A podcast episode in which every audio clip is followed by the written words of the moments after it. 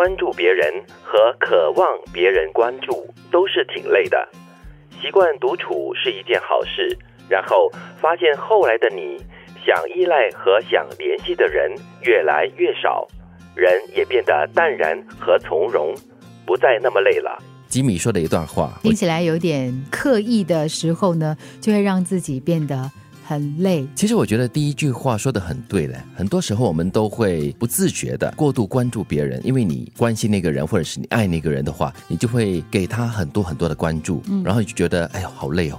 现在社交媒体非常的活跃嘛，嗯，大家其实很关注的什么呢？就是 likes，嗯，大家关注的有没有人 comment，有没有人对于你发布的任何的东西有任何的反应，有没有惊讶啦，或者是有多少人啊？对，所以其实你在关注别人的时候呢，你也在同时等待别人。人的关注，这样的一种互动的方式，久而久之，你会养成一种习惯，一种依赖性吧。然后你就会觉得啊，好累了。今天好像看到很少赖的，有点失落了。这是不是一种孤独寂寞的表现啊？城市人可能是我们好像很多人在周边，但是其实一个人都没有。嗯，所以我们才需要通过这样的方式，好像比较含蓄一点。别人 like 你，就好像他在关注你。其实他也是随便的这样子点击而已。对，我们太过在乎，对，我们就太过在乎，认为说哦。他在关注我，对呀。又或者很多人可能他会形成一种想法，就觉得说呢，如果我抛一样东西，如果他没有达到一定的那个 likes，就好像有些人像我做直播哈，常我的朋友会问我说哈，哎，有时候你做直播哈，人也没有很多，你干嘛要继续做呢？对，我最近我做直播不是要看多少人来看呢？哦，只要有人，只要有观众，我觉得我就可以表演了。可是你在心理上不会就说啊，看到很多人的时候，你会特别的兴奋，唱的更加的起劲吗？我不会嘞。哦，嗯，所以你只是为了要自己。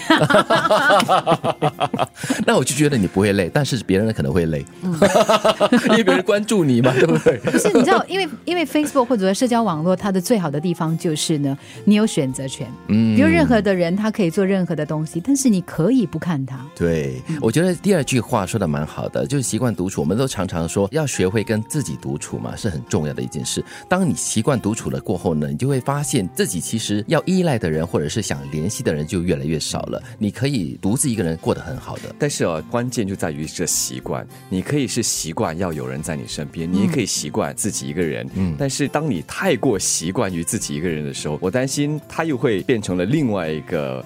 极端。对。淡然跟从容，还有孤僻对变成孤僻。有一个一线之间的，对对。所以所以我觉得这条线在生活的层层面面都一直在走着，你偏左或偏右都并不理想。所以我觉得我们应该这样子理解，就是他讲的是呢，不要太在意有没有人特别的来问你说，哎，你今天还好吗？或者是在你的那个社交网络点赞啊、评论啊，你不要在意这个东西，但是你要继续积极的去关注别人。嗯，来去跟别人交流，这样你就会很顺其自然就得到了一些关注，或者是你就很自然的就关注一些人。这至少你的温度是会保留的。对，又或者是当你在享受独处的时候，也不要忘了你身边的人，偶尔还是要跟他们联络一下，主动的打个招呼，呃，发个简讯，不然的话，你真的是很容易走向这个孤僻的角落，就一个人蹲在那里，是没有人理你了。对，然后当你习惯了独处过后呢，过度习惯的话呢，就变成一种。孤僻的性格的话，我觉得那就会越来越不受欢迎了。甚至以后你可能会有恐人症，是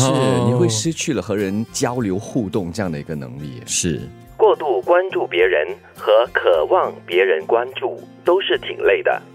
习惯独处是一件好事，然后发现后来的你想依赖和想联系的人越来越少，人也变得淡然和从容，不再那么累了。